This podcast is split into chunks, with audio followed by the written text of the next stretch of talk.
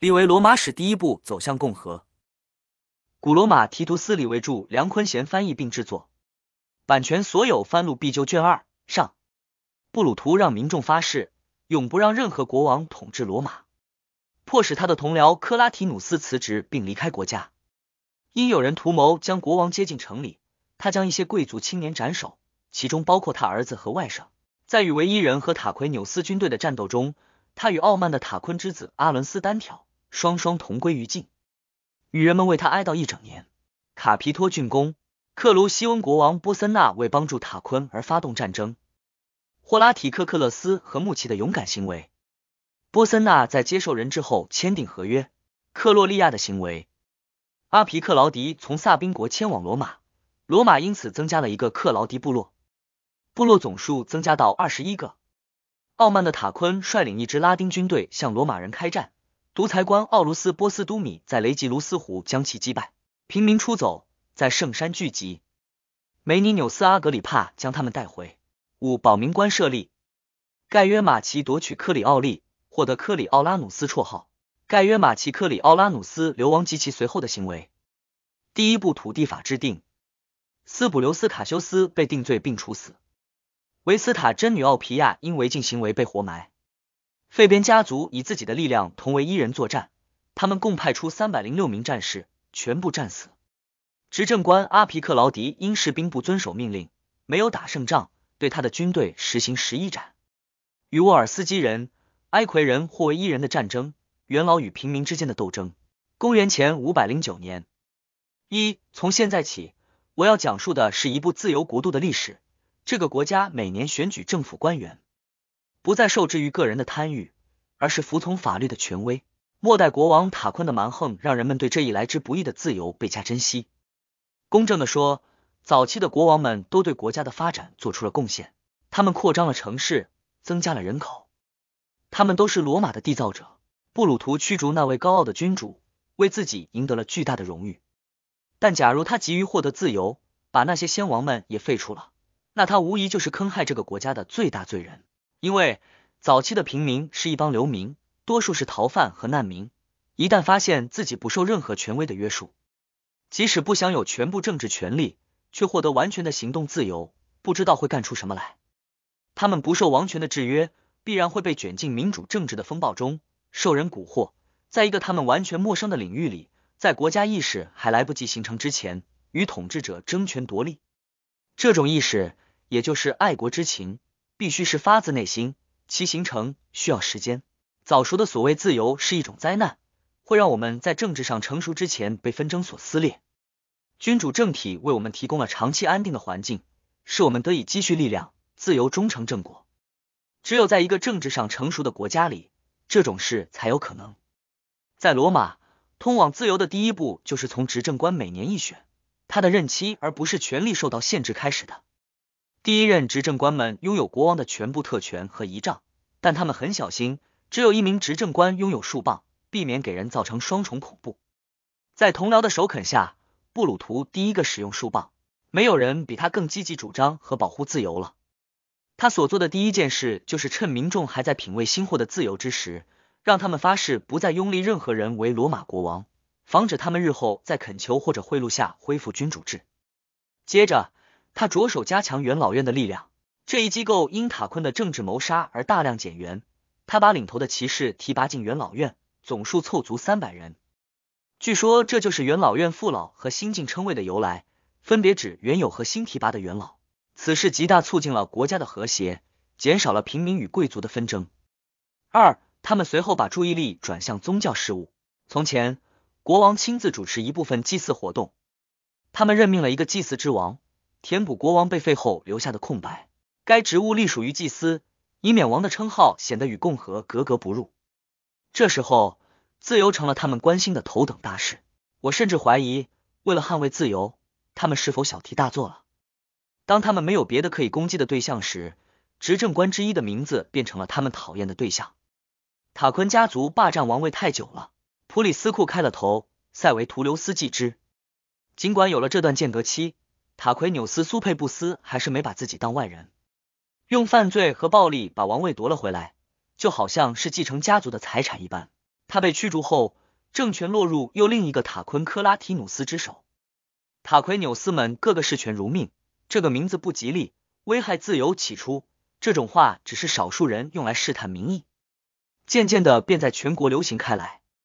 看到民众起了疑心，布鲁图召开公民大会，他的发言以附属民众的誓言开始，绝不拥立任何人为王，不做任何危害自由之事，要竭尽全力捍卫自由，千方百计守护自由。有件事因为个人原因我很难说出口，但为了这个国家，我又不得不说。罗马民众依然不相信他们已经赢得自由，他们认为国王家族的人和他的姓氏不仅留在这个国家。而且还进了政府，这对自由构成难以克服的障碍。他转向克拉提努斯说道：“卢奇塔奎纽斯，你应该主动消除这种疑虑。请相信，我们记住了你驱逐王室的功劳，再接再厉，把王族的姓氏也去掉吧。我保证，你不会失去什么，你会保有你的财产，我们甚至可以再给你一些。友好的道别吧，帮这个国家摆脱一个可能是毫无根据的恐惧。大家都认为，只有塔昆家族离开。”君主制才会被彻底根除。克拉提努斯被这一离奇而突然的变故惊得瞠目结舌，在开口说话之前，许多显赫人物对他施加压力，敦促他照布鲁图说的做。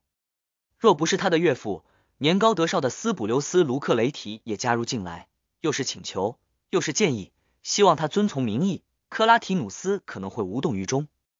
他担心，如果不从，将来卸任后不仅可能遇到不测，还要失去财产。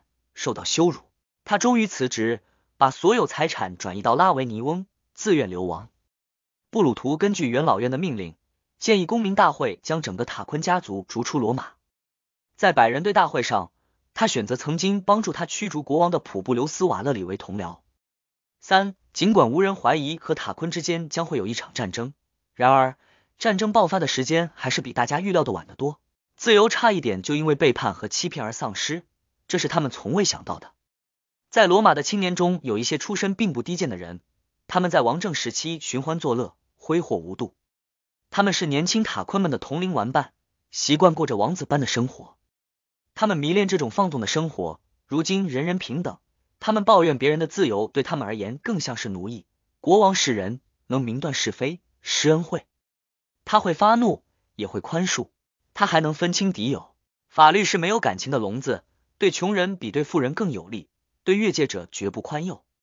世人都会犯错，想靠正直在这个国家生存实在太危险了。他们心中本就郁闷，塔昆的使者又不期而至。他们表面上是来要求归还他们的财产，却不提什么时候回去。元老院就他们的请求辩论了好几天，担心拒绝归还财产将成为发动战争的借口，归还又会变成资助战争。与此同时，使者们也没有闲着。他们表面上索取财产，私底下却在密谋复辟王权。他们拜访了一些人，试探其想法。他们把塔昆的信交给那些同情者，双方商定在夜间把国王一家秘密接进城来。四维特略和阿奎略兄弟们最早参与密谋。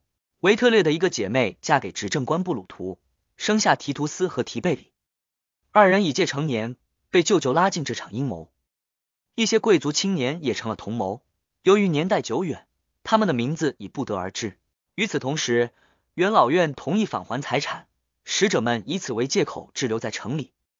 执政官们给他们时间准备搬运王家财产的工具，他们把时间全部用在与阴谋者密谋上，逼着他们给塔昆家写表忠信。他们说，如果不这样，如何让塔昆们相信他们的话是真的？正是这些用来表忠的信件，让这个秘密暴露了。就在使者们回去复命的前一天。大家在维特略家吃晚饭期间，密谋者私下聊起了他们的阴谋。他们以为神鬼不知，却不料有个奴隶已经察觉到正在发生的事，偷听了他们的谈话。他一直等到信件被交给使者，好让所发生的事有个证据。当他察觉信已经交出时，立即向执政官告发。执政官们捉捕使者和阴谋者，不动声色的将他们一网打尽。他们特别小心，务必缴获那些信件。叛徒们立即被捕，在如何处置使者的问题上，他们曾有过一丝犹豫。尽管把他们当作敌人对待并无不妥，但他们还是被当作外国使者对待。五元老院重新考虑返还暴君的财产问题，父老们怒火中烧，故意既不返还也不没收这些财产。国王的家产被交给民众劫掠，如此一来，民众便因参与掠夺国王的财产，永远无望与塔昆家和解了。塔昆所有的位于城市与台伯河之间的一块地被奉献给战神，从此那里便被叫做战神广场。时值收割季节，他们认为此地出产的粮食乃是圣物，不该食用。收割之后，许多人把谷物和秸秆装在篮子里扔进台伯河。通常在夏季时，河水较浅，成堆的谷物沉积在浅水中，被泥土覆盖，固定了下来。谷物与河流带来的其他杂物汇合在一起，逐渐形成一座小岛。后来，他们肯定又予以加高加固，经过巧妙布置。使之足以承受庙宇和门廊的重量。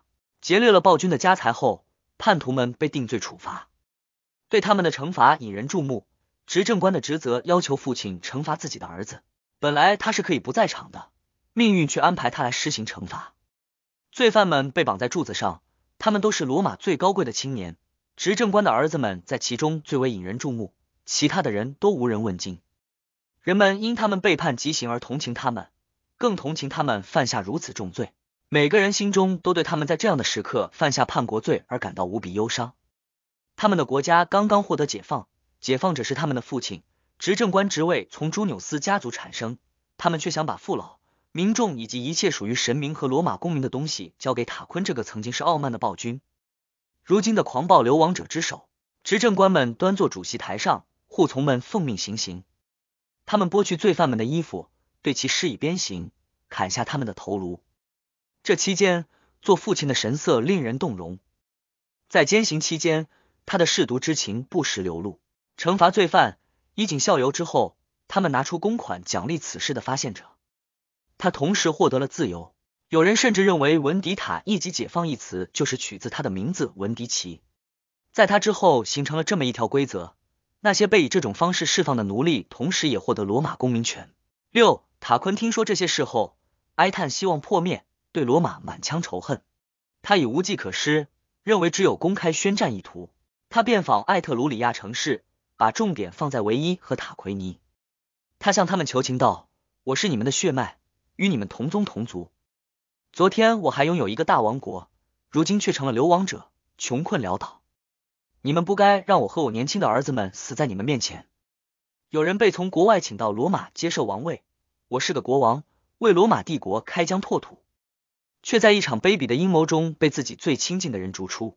他们用暴力瓜分权力，因为他们都配不上这个王国。他们把我的家产交给民众去劫掠，让大家都有罪。我希望光复我的国家和王位，惩罚忘恩负义的臣民。过去你们的军队经常遭到屠杀，土地被掠夺，你们应该为我提供救助和援助。为过去所受的伤害报仇，这些话打动了唯一人。他们语带威胁的宣布，他们将在罗马统帅的指挥下学习前耻，把过去失去的夺回来。塔奎尼人也和他站在了一起，在那里，他的名字起了作用。他们把自己人君临罗马看作是一种荣耀。两国军队随同塔昆杀奔罗马，去夺回他的王国，向罗马人复仇。敌军来犯，两执政官率军迎敌。瓦勒里率领步兵排成方阵。布鲁图率领骑兵侦察敌情，敌军的布置大同小异。塔昆之子阿伦斯率领骑兵在前，塔昆率领步兵在后。阿伦斯大老远看到护从，便认出那是个执政官。再一走近，发现原来是布鲁图。他恶向胆边生，大叫道：“他就是把我们赶出国家的那个恶棍！瞧他狐假虎威的神气样！帮我吧，为国王复仇的天神们！”他拍马上前，朝执政官冲了过来。布鲁图发现受到攻击，当时将领出阵交手是一件光荣的事，因此他也拍马上前。两个充满敌意的人站在了一起，个个奋不顾身，只想杀掉对手。他们彼此刺穿对方的盾牌，双双坠马身亡。两军骑兵开始交战，不久步兵也上场了。双方势均力敌，难分胜负。两军的右翼都取得了胜利，左翼却战败了。唯一人常常是罗马军队的手下败将，再次被击溃逃走。塔奎尼人没和罗马人交过手，不仅守住阵地，还迫使罗马军队退却了。七，此战结束后，塔昆和艾特鲁里亚人都陷入巨大恐慌。唯一人和塔奎尼人都认为这仗没法打了，连夜离开战场回家。据说发生了一件离奇的事。入夜，在万籁俱寂中，突然从阿西亚森林里传来一声高叫，人们相信那是希尔瓦努斯的声音，说的是艾特鲁里亚人多死了一个，罗马人得胜。可以确定的是，罗马人是作为胜利者离开战场的，艾特鲁里亚人承认战败。天一亮，敌人踪迹皆无。执政官普布留斯瓦勒里收集战利品，凯旋回到罗马。他为同僚举行在当时条件下最隆重的葬礼，举国哀伤，为他的死带来了更大的哀荣。女人们像对待父亲那样为他服丧一年，作为对他捍卫女性尊严的特殊表示。民心多变，不久，瓦勒里这位活着的执政官便从深得民心变成被人嫉妒和怀疑的对象。这源于一项恶毒的指控。有人说他想称王。因为他不填补布鲁图的空缺，还在维利亚山顶建房，那里地势高，易守难攻。流言迅速传播，执政官深感忧虑。他召开公民大会，在登上主席台前，命令护从把树棒压低。群众欣喜的看到，象征权力的树棒在他们面前垂下了头，相当于承认威权在民众而不在执政官手中。全场肃静后，瓦勒里发表讲话，他高度赞扬同僚的好运。罗马获得自由后，他被授予最高权力。在功成名就却尚未遭人嫉妒时，他为保卫国家英勇献身；而作为幸存者的他，却成了被指控和诽谤的对象，从国家的解放者沦落到与叛徒阿奎略或维特略同等的地步。他接着说道：“难道经过你们反复考验并认可的美德，都无法幸免于受到怀疑和攻击？我怎能理解一个国王的死敌却被指控贪图王权？我能想到。”假如我居住在卫城和卡皮托上，也会为我的同胞公民所惧怕。难道我的人格在你们眼里就这么不值钱？我的诚信就这么不牢固，让大家更关注我在哪里，而非我是何种人？罗马人，普布留斯瓦勒里的房子不会威胁到你们的自由。维利亚山对你们来说将是安全的。我不仅要把我的房子夷为平地，还要把它建在山下，让你们可以住在我这个受人怀疑的公民的上面。看着我。让那些比普布留斯瓦勒里更值得你们托付自由的人把房子建在山上。他立即把建房材料搬到维利亚山下，把房子建在山脚。现在矗立在那里的是胜利之神庙。八，他随后制定了一些法律，不仅洗清了追逐王权的嫌疑，还让自己更得人心。从此，他得了个绰号叫波普利科拉，即人民的朋友。在这些法律中，赋予公民大会对行政长官判决的案件行使上诉审判权。以及剥夺图谋复辟王权者的生命和财产的法律，最让民众感恩戴德。他是在布鲁图死后独自担任执政官时通过这些法律的，因而所有的功劳归他一人。随后，他召开公民大会，选举新同僚斯普留斯·卢克雷提当选执政官。他已经很老了，无力履行执政官职责。几天以后，他便去世了。马克·霍拉提普尔维卢斯替补了他的职位。我发现有些年鉴把霍拉提直接排在布鲁图之后，不提卢克雷提，这或许是因为他没有做过什么重要的事，以致被遗忘了。卡皮托上的朱比特神庙还没有举行竣工仪式，执政官瓦勒里和霍拉提抽签决定由谁来主持竣工仪式。霍拉提中签，波普利克拉领兵征讨为一人。瓦勒里的朋友们对由霍拉提来主持这么一座著名神庙的竣工仪式十分不满，千方百计加以阻挠，但都无济于事。就在霍拉提手扶门板向天神祷告时，他们突然闯了进来，告诉他他的儿子死了。那意思是他家有凶事，他不能主持神庙竣工仪式。不知是他不相信，还是他太有定力，这已不得而知。他只是下令把尸体埋葬，便继续完成竣工仪式，没有因此而分心。这些就是国王被驱逐的那一年在国内外发生的事情。第二年。普布留斯瓦勒里与提图斯卢克雷提再度当选执政官。公元前五零八到五零七年，九，此时塔昆逃到克卢西翁国王拉斯波森纳处避难。他们千方百计向波森纳求援，又是恳求他不要让自己的同胞四处流浪、穷困潦倒，又是劝告他这种驱逐国王之风不可长，必须受到惩罚。他们说自由魅力无穷。除非国王像民众追求自由那样积极的保护他们的王冠，否则等级制度必将坍塌，高贵与低贱将毫无区别。君主制这一人神之间最美好的制度将会终结。波森纳认为，如果有一个自己人在罗马当国王，尤其是这个人又是艾特鲁里亚人，那将是一种荣耀。于是他兵发罗马，元老院感受到前所未有的恐慌。克卢西翁在当时十分强大，波森纳大名如雷贯耳，让他们担心的还不只是敌人，还有他们自己的公民。普通民众会不会因为极度害怕，把塔昆放进城来，用奴役换和平呢？那期间，元老院为安抚民众，做出了许多让步。他们把注意力首先放在市场上，派人到沃尔斯基和库麦收购粮食。盐价高起，因此政府把食盐的专卖权从私人手中收回，免除平民的关税和税费，改由有能力的富人承担。穷人只要养育孩子，就是为国家做贡献了。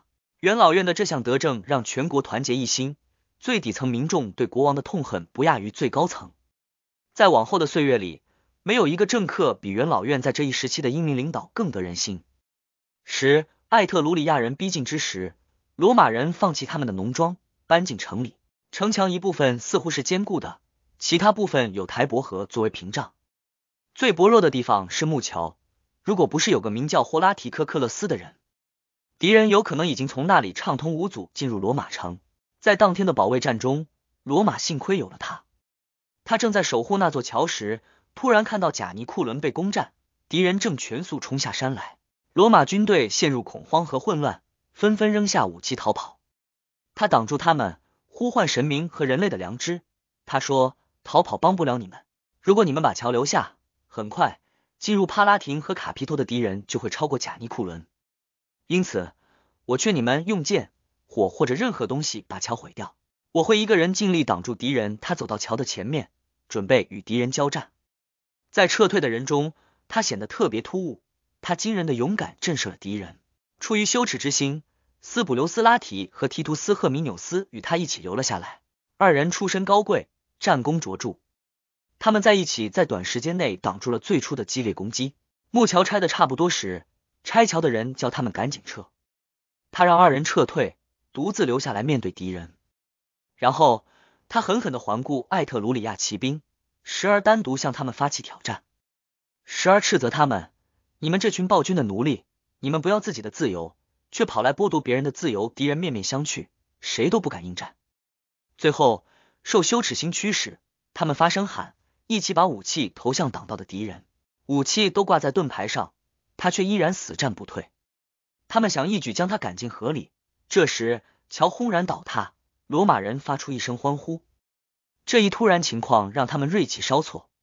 科克勒斯说道：“台伯河神啊，请接受这些武器和你的战士吧。”倒闭。他带着武器跃入台伯河，在枪剑纷落中安全游到同伴的身边。这一壮举彪炳千秋。为了表示感激之情，国家为他在公民大会场立像。又奖励给他一块能够在一天犁遍的地，民众也对他的壮举赞赏不已。在物资极度匮乏的情况下，每个人都拿出自己家里的东西送给他。十一，波森纳的第一次尝试被击退，于是改为攻为封锁。他在贾尼库伦驻军，把军营扎在台伯河畔的平地上。他到处征调船只，既是为了防守河流，不让任何给养运入罗马，也是为了输送士兵过河，到各地去劫掠。很快。他便控制了整个乡村地区，罗马人甚至把牲口赶进城去，谁也不敢出城放牧。不过，罗马人如此谨慎，既是因为害怕，也是一种策略。瓦勒里在放长线钓大鱼，等待机会，准备趁敌不备向其发动突然袭击。为了引诱劫掠者上钩，他命令第二天把牲口赶出离敌人最远的艾斯奎林门。他确信敌人会很快发现这一情况，在围城中。不断有奴隶因为不堪忍受饥饿而逃走。真的有个逃兵跑去为敌人通风报信，敌人派出比平常更多的军队渡过河来，想捞把大的。普布留斯瓦勒里命令提图斯赫米纽斯带着一小股士兵，在离城二里的加比尼路设伏。斯普留斯拉提带领一支轻装部队到克林门，等敌人经过后，冲出来切断敌人退路，使其无法回到河边。另一位执政官提图斯卢克雷提带领一些士兵从奈维亚门杀出，瓦勒里亲自率领一些精锐士兵从科利亚山杀下。两执政官的军队最先被敌人发现。赫米纽斯一看到战斗开始，立即从埋伏中杀出，扑向正在冲击瓦勒里的艾特鲁里亚人的后裔。克林门和奈维亚门也响起了喊杀声。两边的敌人无法逃脱，不敌对手，被悉数消灭。经过这一战，艾特鲁里亚人再也不敢发动这种规模的攻击。十二，尽管如此，封锁仍在继续，城中缺粮，粮价高起。波森纳希望能用饥饿攻下罗马。这时，一个青年贵族出现了。盖约穆奇认为，罗马人在国王的奴役下，也从未在战争中被困在城里，如今却被这些经常败在他们手下的艾特鲁里亚人围困，简直是奇耻大辱。他想用大胆行动洗雪耻辱。起初，他想自作主张进入敌人的营地，后来他担心，如果没有得到执政官的批准，或者没有任何人知道，他会被罗马卫兵抓住，当作逃兵带回来。在当时的情况下，他极有可能被判刑，因此他前往元老院，说道：“父老们，我想渡过台伯河，如有可能进入敌人的营地。我不是去劫掠，也不是去向敌人报仇的。我有个更大的计划，求神明保佑。”元老院批准了他的计划。他怀揣一把短剑出发了。他来到敌人营地，钻进玉座附近一处人多的地方。士兵们正在铃响，国王的秘书正在国王身边忙碌。他的穿着几乎和国王一样，大家都找他。穆奇不敢问谁是波森纳，害怕自己因为不认识波森纳而被认出来。他找到机会杀了国王的秘书，他提着血淋淋的匕首就跑。众人大喊，国王的卫兵将他抓住，带到国王面前。即便是在这千钧一发之际，他依然是个令人生畏而毫不畏惧的人。他说：“我是个罗马公民，我的名字叫盖约穆奇，我是你们的敌人。”我想杀一个人，我赴死的决心和我杀人的决心一样坚定。罗马人敢做敢当，不只是我想对你这么做，在我后面还有一长串的人在准备追求同样的荣誉，请你做好准备，每时每刻为自己的生命而奋斗，在你的帐篷入口迎接短剑和敌人吧。这是我们罗马青年和你的战争，不要害怕严阵以待的军队，也不会有战斗。这是你一个人和我们每个人的事。波森纳又怒又怕，命令生火。如果他不把刚才暗示的密谋说清楚，就要烧死他。穆奇说道：“看着我，我要让你知道，身体对于一个热爱荣誉的人而言是何等微不足道。”说罢，他把右手伸进用来做献祭的火中，仿佛无知无觉一般。国王见状大惊，从玉座上跳了起来，命令卫兵把此人移出祭坛。国王道：“走吧，你对自己比对我还狠。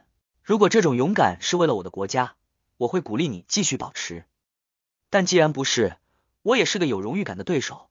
现在我就饶恕你，你自由了。穆奇装作是要报恩的样子，道：“既然你敬重勇敢者，你的好心也得到了回报。我们有三百个罗马贵族青年密谋像我这样袭击你，我抽中了第一签，其他人会按抽签顺序跟随，直到你被杀死为止。一三，穆奇被放走，由于他失去了右手，后来他得了个斯盖沃拉的绰号，意思是左撇子。波森纳的使者随后来到罗马，第一次针对他的尝试，由于刺客认错人，让他逃过一劫。可后面还有这么多刺客等着，风险不可小觑。压力之下，他主动向罗马人求和，恢复塔昆王位的事也被提了出来。他知道罗马人不会答应，但是他不忍心拒绝塔昆，他让罗马人接受了归还为一人土地的条件，还迫使罗马人提交人质，作为他们撤出贾尼库伦驻军的条件。双方达成和平协议，波森纳撤出驻扎在贾尼库伦的军队，离开罗马。为了表彰穆奇斯盖沃拉的勇敢，元老院把台伯河对岸的一块的奖励给他，那里后来被称为穆奇草地。对勇敢的表彰也激发起女人们的荣誉心。艾特鲁里亚人的军营就在台伯河岸的不远处，在人质中有个名叫克洛利亚的女孩子，骗过看守人员，在敌人如雨的标枪下游过河去，把人质安全地带回到亲人身边。波森纳很生气，派人到罗马，不要其他人质，只要克洛利亚。后来他的愤怒变成了欣赏，认为这一举动超过了科克勒斯和穆奇。他宣布，如果不交出人质，我会认为合约遭到破坏；如果人质被交出来，我会把他还给他的家人。两边都信守承诺。罗马人根据合约交出人质，艾特鲁里亚国王不仅归还了人质，还公开表彰了他。在表扬了女孩子后。又答应他放回一半人质，由他自己挑选作为送给他的礼物。他们都被带了出来。据说他挑了一些还没有达到青春期的男孩，这样做既符合他少女的端庄，又把最容易受到伤害的人先解救出来。和平再次确立，罗马人用罕见的荣誉来表彰女性的勇敢。他们在圣路上竖起一座克洛利亚骑马雕像。十四，在古传的沿用至今的拍卖仪式中，有出售波森纳国王的货物这么一项，与这位艾特鲁里亚国王的和平彻底不符。这个习俗要么是在战争期间形成，在和平时期被保留，要么起源于与出售敌货不同的场合。最的有可能的说法是，波森纳撤离贾尼库伦时，把他从邻近的艾特鲁里亚土地上征收的大量物资送给罗马人作为礼物。长期围困耗尽了罗马城的给养，为了防止这些物资被盗抢，他们把东西出售，并称之为波森纳的货物。这一称谓更可能是表达感激之情，而非拍卖国王的财产，因为。当时罗马人并未占有这些财产。结束罗马战争后，为了不让人觉得此行一无所获，波森纳派他的儿子阿伦斯带着一部分军队前去围攻阿里基亚。阿里基亚人猝不及防，一开始很害怕，随后来自拉丁地区和库麦的援军让他们信心大增。他们冒险出战，一开始艾特鲁里亚人向阿里基亚人发起疯狂攻击，一举将其击溃。但是库麦人以计制敌。他们的侧翼稍稍后撤，敌人乱哄哄的冲了过去。就在这时，他们回转身攻击敌方的后翼。艾特鲁里亚人眼看胜券在握，却惨遭围歼。阿伦斯阵亡，一小部分人因为找不到更近的避难所，赤手空拳来到罗马，向罗马人寻求庇护。罗马人好心接纳了他们，并为他们提供住处。他们伤愈后，许多人回家，向国人诉说他们所受到的慷慨对待。多数人对城市及其主人日久生情，留在了罗马。从那时起，安置他们的地方就叫做托斯卡纳区。公元前五百零八年，十五，普布留斯·卢克雷提和普布留斯·瓦勒里波普利克拉当选执政官。这一年，波森纳最后一次遣使到罗马商讨恢复塔昆王位的问题。他们得到这样的答复：元老院会派代表去找国王。此事立即成行。奉命前往的人都是最高级别的元老，他们告诉他，其实只需寥寥几句就可以作答。罗马人不接受塔昆的家族，他们本可以直接告诉国王的使者，而无需派元老院的头面人物过来。之所以这样做，是因为他们想把此事做一了结。罗马与克卢西翁关系融洽，罗马人不会拒绝波森纳国王提出的任何要求，不希望两国的关系因为一方的要求遭到另一方的重复拒绝而受损。但如果波森纳继续提出不符合罗马人民自由的要求，而罗马人也继续拒绝一个他们不想拒绝的人，这种事就会发生。罗马现在已经自由，不在任何国王的统治之下。罗马人民非常决绝，与其开门迎接国王，不如开门迎敌。罗马城将与自由共存亡，这是所有人的心愿。因此，如果波森纳希望罗马平安，他们恳求他让他们自由。国王被这种谦逊的态度所感动，说道：“既然你们的决心已不可动摇，我也就不再喋喋不休的用同样的话题来烦你们，也不想让塔昆家族对我再抱不切实际的幻想。无论他们需要和平还是战争，让他们到别的地方去寻找流放之地吧，别让任何事情破坏你我之间的和平。”他这样说，也这样做了。他归还了剩余的人质，把根据双方在贾尼库伦签订的协议割让的取自为一人的土地也一并归还。塔昆回国的希望彻底破灭，与他的女婿马米略沃大维前往图斯固伦，过起了流亡生活。至此，波森纳与罗马人的和平再未受到干扰。公元前五零五到五零三年，十六，马克瓦勒里和普布留斯波斯都米当选执政官。是年，他们在与萨宾人的战争中获胜，执政官们获得一次凯旋式荣誉。萨宾人准备进行一场更大规模的战争，罗马人预感到。尽管图斯固伦尚未宣战，但战争风险不能排除。为了迎战萨宾人，也为了预防来自图斯固伦的战争突然爆发，普布留斯瓦勒里第四次，提图斯卢克雷提第二次当选执政官。在萨宾人中，主战派与主和派发生冲突，为罗马增添了一支生力军。阿图斯克劳苏斯主张和平，受到主战派的攻击，他无力抗衡，带领一大批附庸和支持者从雷吉伦逃到罗马。他后来被罗马人叫做阿皮克劳迪，他们被授予罗马公民权，分的阿尼奥河对岸部分土地，他们被称为老克劳迪部落。后来又有来自那个国家的人加入。阿皮入选元老院议员，很快就成为头面人物。两执政官率军入侵萨宾领土，随后蹂躏了他们的国家，又在战斗中将其打败。萨宾国元气大伤，罗马人很长时间无需担心其东山再起。他们凯旋而归。第二年，阿格里帕梅尼纽斯和普布留斯波斯都米当选执政官。普布留斯瓦勒里在荣誉的顶峰辞世，他文武双全，被公认为罗马最能干的人。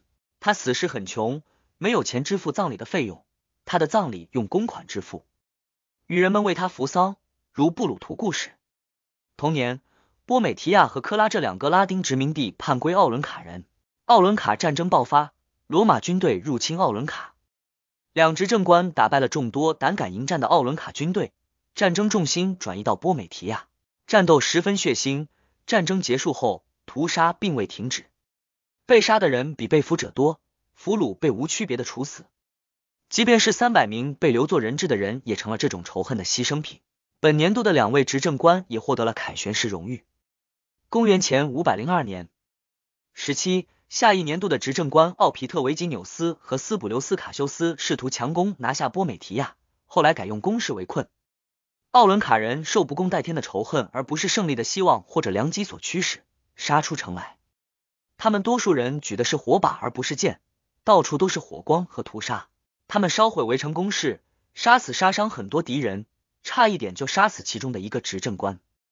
具体是哪一个不得而知，他被摔下马来，受了重伤。他们遭到挫败，撤回罗马，受伤执政官生死未卜。时间很短，只够疗伤和补充病源，他们就以双倍的兵力和怒气向波美提亚进军。他们修补了工事及其他作战器械，准备登上城墙。这时候，该城投降了。尽管他们是主动投降的，奥伦卡的头面人物依然被无区别的残忍杀害了。仿佛城市是被攻取的，其他人中，殖民者被卖为奴隶，城市被夷为平地，土地被出售。执政官获得了凯旋式的荣誉，但这只是彰显他们的野蛮，而非结束战争的荣耀。公元前五百零一年十八，下一年是波斯都米克米纽斯和提图斯拉提任执政官。在这一年的罗马运动会期间，几个妓女被一些正在嬉戏的萨宾流氓抢走，群众开始聚集。紧接着，双方大打出手，几乎爆发战斗。整个国家似乎就要因为这件小事重开战端。除了与拉丁人的战争，他们还有其他担忧。有情报显示，在沃大维马米略的鼓动下，三十个拉丁国家已经结成反罗马同盟。正所谓山雨欲来风满楼，罗马人第一次考虑推举一名独裁官，但发生在哪一年，哪位执政官因为被怀疑亲近塔昆而得不到信任？或者谁被选为第一任独裁官，则难以考证。两执政官确实受到普遍的怀疑。不过，我却发现，在最早的作者中有人提及，提图斯拉提被任命为首任独裁官，斯普留斯卡修斯任骑兵总管。法律规定，独裁官人选必须是执政官级别的人物。我更倾向于相信是当过执政官的拉提被任命为独裁官，而不是马克之子沃勒苏斯之孙马纽斯瓦勒里。因为如果民众真的想从那个家族中挑选一名独裁官，肯定会选中他的父亲马克瓦勒里。他当过执政官，能力超群。罗马第一次选出独裁官，平民看见他斧钺开路，个个比平时更收敛。现在再也不能像有两位权力相等的执政官时那样，受到一方处罚可以向另一方求助。他们不能上诉，除绝对服从外，无处求援。罗马选独裁官一事吓坏了萨宾人，他们认为这件事是冲着他们而来的，于是遣使求和，请求独裁官和元老院原谅少数搞恶作剧的年轻人。他们得到答复：年轻人可原谅，不断挑起战争的老年人却不能。尽管如此，他们还是愿意议和。萨宾人只要愿意支付备战的费用，就能得到和平。双方正式宣战，但都默契的保持停战状态。当年无战事。公元前五百到四百九十九年十九，塞维苏尔皮丘或马纽斯图留斯当选下一年执政官。这一年没有发生任何值得一提的事。在他们之后是提图斯埃布提和盖约维图修斯。他们在任执政官期间围攻了菲德奈，占领了克鲁斯都梅里翁，普莱尼斯特叛离拉丁人，投靠罗马。拉丁战争已经酝酿多年，至此已经无法继续拖延下去。奥卢斯波斯都米任独裁官，提图斯埃布提任骑兵总管，二人率领大量步骑兵，在图斯固伦的雷吉卢斯湖附近与行进中的拉丁军队遭遇。听说塔昆也在军中，罗马将领怒不可遏，决定立即交战。战斗空前惨烈，将领们不仅发号施令，而且亲自交战，奋勇拼杀。除罗马独裁官外，双方的主要将领几乎都带伤。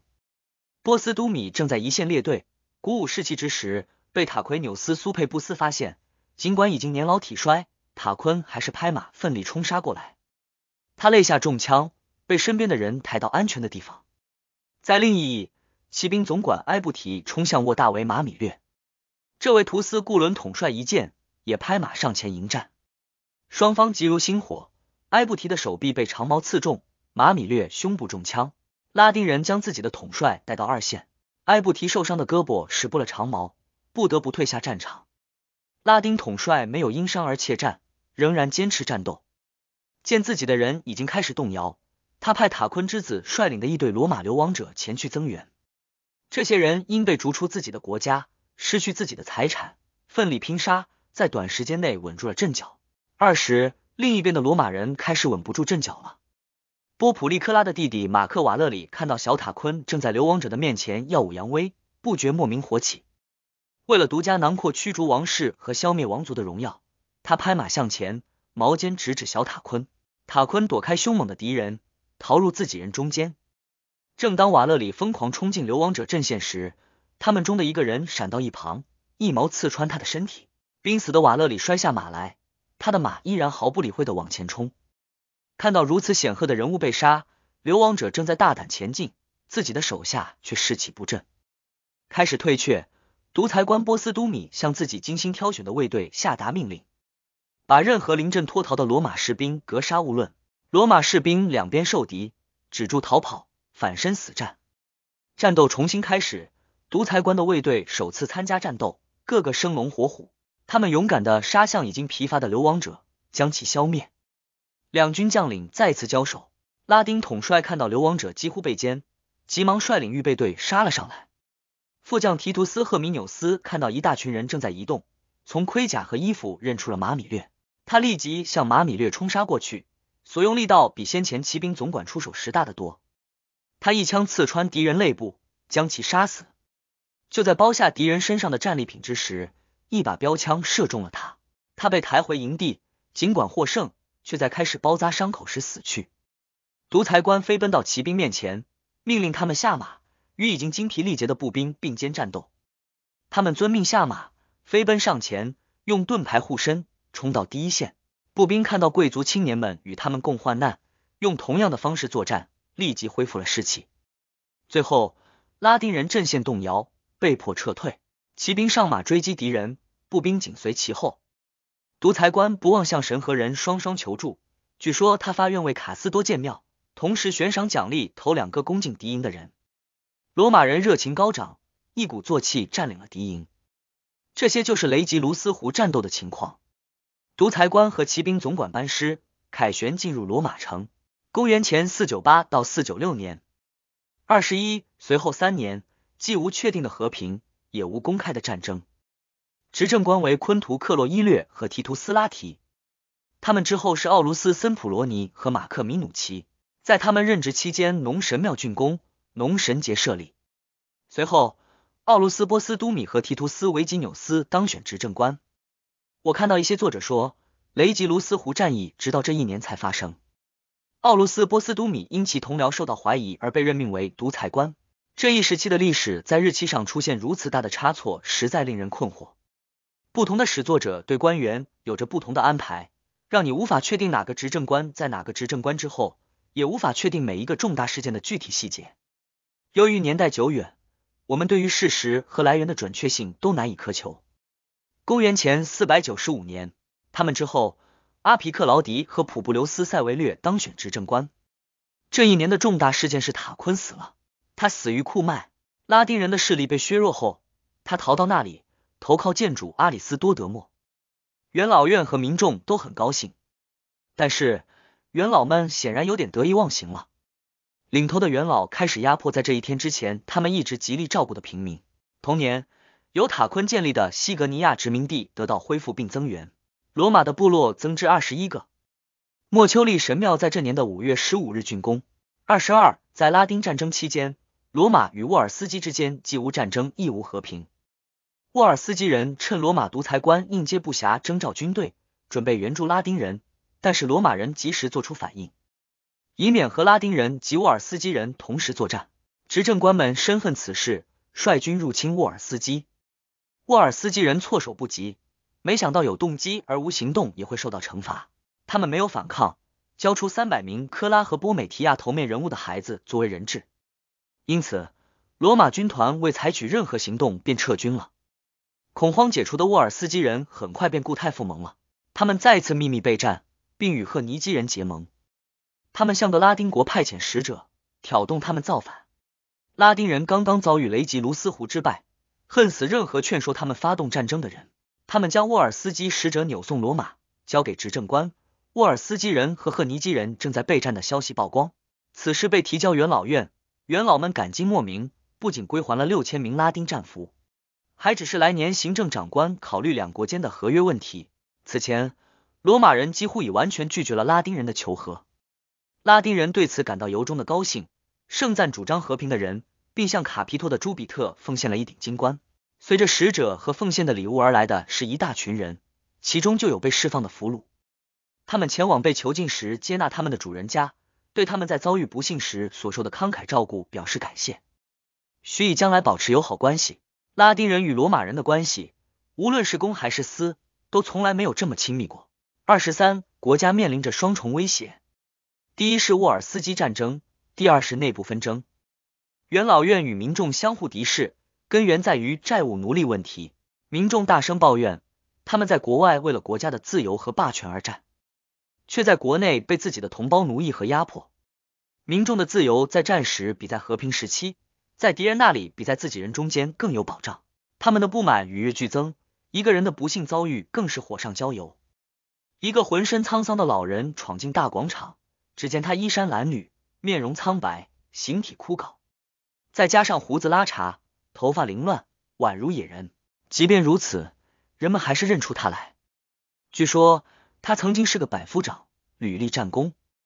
他向人们展示他胸膛上的疤痕，那是他参与许多战事的光荣证明。许多人聚拢到他的周围，仿佛正在召开公民大会。人们问他为什么落到这步田地，他说，在萨宾战争期间。我不仅土地遭到敌人的劫掠，房子也被烧毁，所有家当被抢走，连牲口也被赶走，我还被刻意重税，被迫借债，高利贷利滚利。我先是失去父亲和祖父留下来的农场，接着又失去其他财产，最后瘟神造访了我，我被债主抓走，不是去受奴役，比那更惨，是去受刑。他露出自己已经变了形的背部，鞭痕还是新的。民众发出一声怒吼。骚乱迅速从大广场扩散到整个城市，那些因负债而被羁押，以及那些依然保有自由的人，从四面八方涌上街头，请求民众的保护。煽动造反的人根本就不缺，人们成群冲过大街，高喊着涌入大广场。当时正巧在大广场的元老们遇上这群暴民，无不人人自危。如果不是执政官普布留斯·塞维略和阿皮克劳迪及时干预，暴力冲突难以避免。克劳迪匆忙干预。试图平息骚乱，愤怒的群众转向他们，展示他们的镣铐和种种惨状，嘲弄道：“这就是他们为国效命所得到的回报。”群众胁迫而不是请求他们召开元老院会议，他们围住元老院，决定亲自监督甚至控制整个议事过程。只有极少数的元老刚好在场，被迫跟随执政官开会。恐惧阻止了其他人进入元老院，他们甚至不敢来到大广场。由于出席人数太少。元老院什么事也干不了，民众开始觉得自己受到糊弄，冤屈得不到伸张。他们认为元老缺席不是因为巧合或者害怕，而是故意妨碍公务。执政官蔑视他们，他们的苦难不过是人家的嘲弄对象。骚乱不断升级，执政官的威权也难以制止民众诉诸暴力。元老们不知道自己是待在家里还是出来更危险，但他们最终来到元老院，人算是到齐了。大家却无法达成共识，不仅是元老们，连两执政官都意见不一。阿皮脾气暴躁，认为这事应该由执政官来解决，抓住一两个人，其他人就会消停。塞维略更倾向于采取温和措施，他认为民众情绪高亢，劝说比镇压更安全，也更容易。正争论间，一件性质更加可怕的事情发生了。二十四，从拉丁国疾驰而来的信使传来惊人消息，一支沃尔斯基军队正在向罗马进军。这一消息把国家彻底分成了两半，在元老和民众中产生了截然不同的影响。民众欢呼雀跃，说神明来向元老们复仇了。他们相互鼓励，拒绝登记参加军队，大家一起死，好过他们单独去死。他们说，让贵族们去打仗，让享受特权的人去冒战争的风险。元老院受到同胞和敌人的双重威胁，情绪低落，不知所措。执政官塞维的脾气更加温和，他们恳求他为国家解除心腹大患。执政官解散元老院会议，来到公民大会场，他向民众指出，元老院非常关心他们的福祉。民众的利益无疑是最大的国事，但也仅仅是一部分。他们的辩论被一件影响全国的警报所打断：敌人兵临城下，战争乃第一要务。即使没有那么急迫，民众不先获补偿就不保家卫国也是不合适的。让元老院出于害怕而不是事后出于自愿，采取措施舒缓他们的困难，同样有损元老院的尊严。为了给他们吃定心丸，他同时下令不得羁押罗马公民，或者将其收监，阻挠其到执政官那里登记参军；不得在士兵服役期间扣押、出售其财物，或者逮捕其孩子或孙子。指令一宣布。在场的被羁押的债务人立即报名。由于债权人已无权抓人，大量人员从他们的羁押的赶来，涌向大广场报名参军。他们人数可观，在后来的战斗中，没有人比他们更勇敢、更拼命。执政官率领他们迎敌，在距离敌人不远处扎营。二十五，第二天夜里，把希望寄托在罗马人不和的沃尔斯基人袭击了他们的营寨，想看看能否迫使罗马人逃走或者叛变。他们被哨兵发现，军队被唤醒，发出了拿武器的信号。沃尔斯基人的图谋失败，剩下的时间两军各自休息。第二天拂晓，沃尔斯基人向罗马人的壁垒发起进攻，他们填上壕沟，摧毁木栅。执政官身边的人，特别是那些债务人，都喊着要他发出战斗的信号。他故意拖延时间，想看看士兵们的反应。一见他们士气高涨，他终于下达战斗命令。已经等得不耐烦的军队如猛兽出笼，第一波冲锋就将敌人击溃。步兵追逐着逃跑敌军的后裔，骑兵把他们撵进自己的兵营。罗马军队包围了敌人的军营，敌人恐慌而逃。不久，兵营被攻占，遭到洗劫。敌人逃到苏萨波美提亚，第二天，罗马军队就撵了上来。没过几天，该城被攻占，遭到洗劫。就这样，那些穷苦士兵的状况得到缓解。执政官率领得胜之师返回罗马，赢得了巨大的荣誉。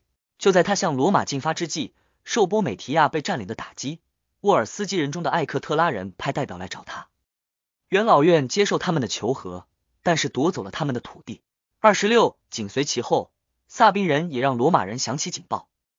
不过，那与其说是一场战争，倒不如说是一场骚动。消息传来，夜里，一支萨宾军队推进阿尼奥河。无区别的洗劫和焚毁那里的农舍。曾经在拉丁战争中担任独裁官的奥卢斯波斯都米立即率全部骑兵迎敌，执政官塞维率领一支精锐步兵紧随其后。骑兵杀死了大部分散兵游勇，萨宾军队对攻击他们的步兵未作抵抗。夜间的行军和抢劫已让他们精疲力竭，他们中的许多人在农舍里大吃大喝，连逃跑的力气都没了。就这样，萨宾战争在一夜之间传来。又在一夜之间结束。第二天，四境安宁。奥伦卡使者来到元老院，宣布如果罗马人不撤离沃尔斯基领土，他们将向罗马宣战。奥伦卡军队已经与使者同时出发，出现在阿里基亚。消息在罗马人中引起了一场骚动。元老院已经无法按正常程序议事，正在准备战斗的他们也无法向正在靠近的敌人给出心平气和的回答。他们向阿里基亚进军。两军在距离那里不远的地方遭遇，只一战便结束了战争。二十七，罗马民众在短短几天中便打了这么多大胜仗，满心期待执政官和元老院的承诺能够兑现。但是阿皮生性高傲，又想损害同僚的声誉，于是对债务人做出最严厉的判决。从这时起，那些先前已经被羁押的人被交给他们的债权人，先前自由的人也被收监。受到如此对待的士兵向他的同僚陈情，他们在塞维略家聚集，要求他信守诺言，指出他们在战争中的功劳，出示身上的伤疤，严厉责备他。他们高声要求他把他们的要求提交元老院，作为执政官和统帅，帮帮他的同胞和士兵。这些抗议打动了执政官，但政治形势却迫使他退缩。不仅是他的同僚，整个贵族阶级都和他唱反调。他扮演了一个中间人的角色，却两边都不讨好。元老们认为他软弱、哗众取宠，民众把他当骗子。很快，他便和阿皮一样声名狼藉了。两执政官就由谁来主持莫丘利神庙竣工仪式发生争执。元老院把这件事交给民众去定夺，规定民众选出的主持人同时掌管市场，建立商会，行使大祭司职权。民众投票选举第一军团百夫长马克莱托里。很明显，这并不是要对一位其地位与这份荣誉并不相称的人表示尊敬，而是要羞辱两位执政官。阿皮和元老们大怒。然而。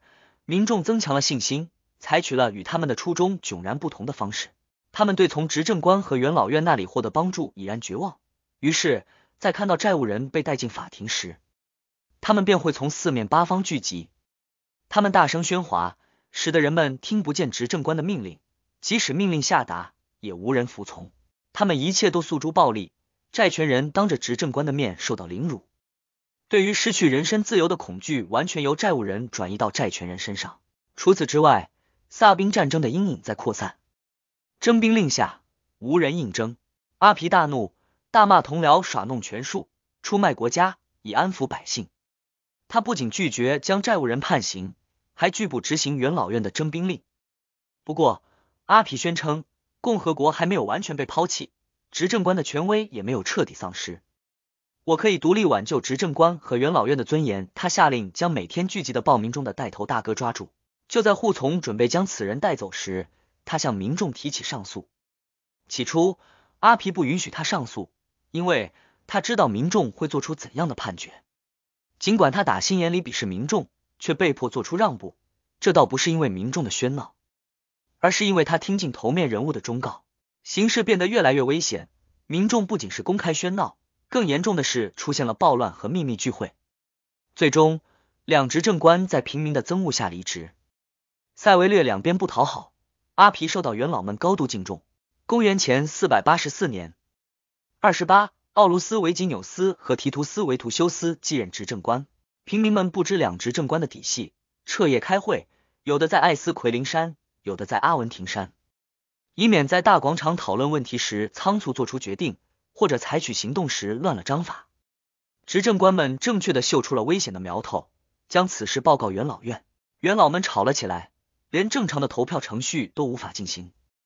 执政官们把本该由他们解决的问题甩给元老院，这让他们愤怒不已。如果罗马还有行政长官，那么除了公民大会，就不会再有非法集会。共和国已经分成千百个元老院和公民大会，有的在艾斯奎林山开会，有的在阿文廷山开会。如今，只有像阿皮克劳迪这样真正的执政官，才能够驱散这些秘密集会。受到责备的执政官们问他们：“你们希望我们怎么做？”我们会按照你们的要求尽力去做。元老院认为，民众已因无所事事而变得懒散，命令两执政官严厉执行征兵令。元老院散会后，两执政官在主席台上升座，开始点年轻人的名，无人应答。民众聚集在他们周围，就好像在参加公民大会。他们说。民众不会再逆来顺受，除非政府守信用，否则你们一个士兵都征不到。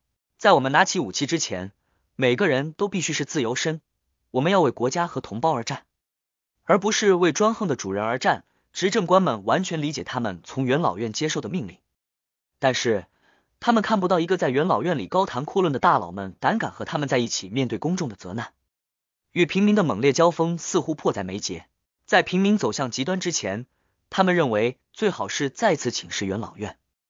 许多少壮派元老跑到执政官座椅的周围，指责他们没有胆量履行其职责，要求执政官们辞职。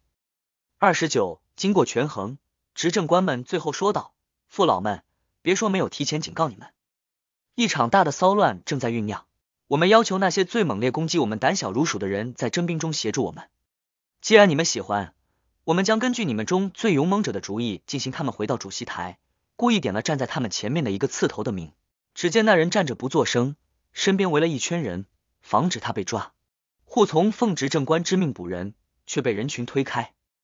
前来帮助执政官的元老们不能容忍这种冲撞执政官的行为，纷纷离开主席台去帮护从的忙。护从只是被挡住，不能抓人，并无生命危险。但是民众却对元老们动起粗来。执政官们平息了骚乱，期间没有扔石头、动刀子，只有愤怒和恶语相向，没有造成伤害。元老院仓促开会，会场秩序混乱。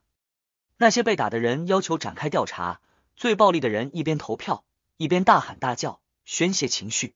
当他们的激情终于消退后，执政官们责备他们，说元老院乱哄哄的程度不亚于大广场。元老院开始有序投票，有三种意见：普布留斯·维吉纽斯反对取消全部债务，只投票支持根据普布留斯·塞维略的承诺，免除那些在奥伦卡和萨宾战争中服役者的债务。提图斯拉提认为，现在已经不是只奖励军功的合适时机。所有的人都被债务所吞没，不一视同仁无法解决问题。如果因人而异区别对待，分歧不会弥合，只会加深。阿皮克劳迪生性严苛，一方面他恨平民，另一方面他又受到元老们的赞扬，因而变得更加强硬。他发狠道：这些骚乱不是源于苦难，而是因为放肆。民众不是愤怒，而是无法无天。这一可怕恶行的起因在于他们拥有上诉权。既然法律允许有罪的人提起上诉，执政官们丧失权利，只能采取恐吓手段，那就让我们指定一位独裁官，让他们不能上诉。如此一来，这场吞噬一切的疯狂大火马上就会熄灭，让任何胆敢袭击护从的人知道，他的背乃至他的小命都是掌握在那个被他侮辱的人之手的。三十，在许多人看来，阿皮的主意显得过于严厉和暴力。事实也是如此。另一方面，维吉纽斯和拉提的建议也会留下一个不好的先例。拉提的建议尤其会毁掉政府的信用。维吉纽斯的意见被认为最中肯，双方都愿意接受。但是，政治决策总是因派系斗争和私利掺杂其中而受阻。阿皮的意见占了上风，他差一点被任命为独裁官。在沃尔斯基人、埃奎人和萨宾人正好同时来犯的这个紧要关头。一旦此事发生，元老院必定与平民发生决裂。幸亏两执政官和资深元老们加了小心，确保这一本质上无法控制的职位被交到一位性情平和的人之手。沃勒苏斯之子马纽斯瓦勒里被任命为独裁官。尽管独裁官的任命违背民众的意愿，然而民众的上诉权正是这位独裁官的哥哥给予的，因此他们并不担心这个家族会压迫民众或者实施暴政。独裁官发布的一个政令也证实了他们的想法。该政令几乎是塞维略执政官命令的翻版。不过，他们认为还是识时务者为俊杰，最好是既相信这个人，又相信独裁官的绝对权力更安全些。因此，他们都停止反抗，报名参军。他征召了十个军团，是迄今为止最强大的军队。他拨给每位执政官三个军团，自己指挥四个。埃奎人已侵入拉丁领土。战争迫在眉睫，拉丁代表请求元老院要么派兵增援，要么允许他们武装自卫。让他们没有武装，似乎比重新武装他们更安全些。维图修斯执政官奉命前去增援，破坏立即停止。埃奎人更倚仗地形而不是自己军队的实力，他们撤离平原，把军队部署在山顶上。另一位执政官对阵沃尔斯基人，为了尽快结束战争，他蹂躏敌人的土地，迫使他们冒险一战。敌人被迫迎战，两军在双方营寨之间的平原上列阵。沃尔斯基人在数量上明显占优，因此他们漫不经心的冲了上去，貌似轻蔑。罗马执政官既不带队前进，也不回应敌人的喊杀声。他命令士兵们把长矛插在地上，站着不动，等敌人近前，拔出剑来，用力刺杀。沃尔斯基人一路跑，一路喊，以为装腔作势就能把罗马士兵吓住，但是。当遇到敌人猛烈抵抗剑的寒光在他们眼前闪烁时他们便仿佛中了埋伏般狼狈转身。他们甚至已无力逃跑因为他们刚才是全速前进的。罗马人则是以逸待劳生龙活虎轻而易举战胜疲惫不堪的敌人夺取他们的营盘。在把敌人逐出后他们追至维利特莱与败军一起进了城。在这里所有阶层都遭到屠杀死伤超过阵亡者。只有少数扔下武器投降的人被饶过。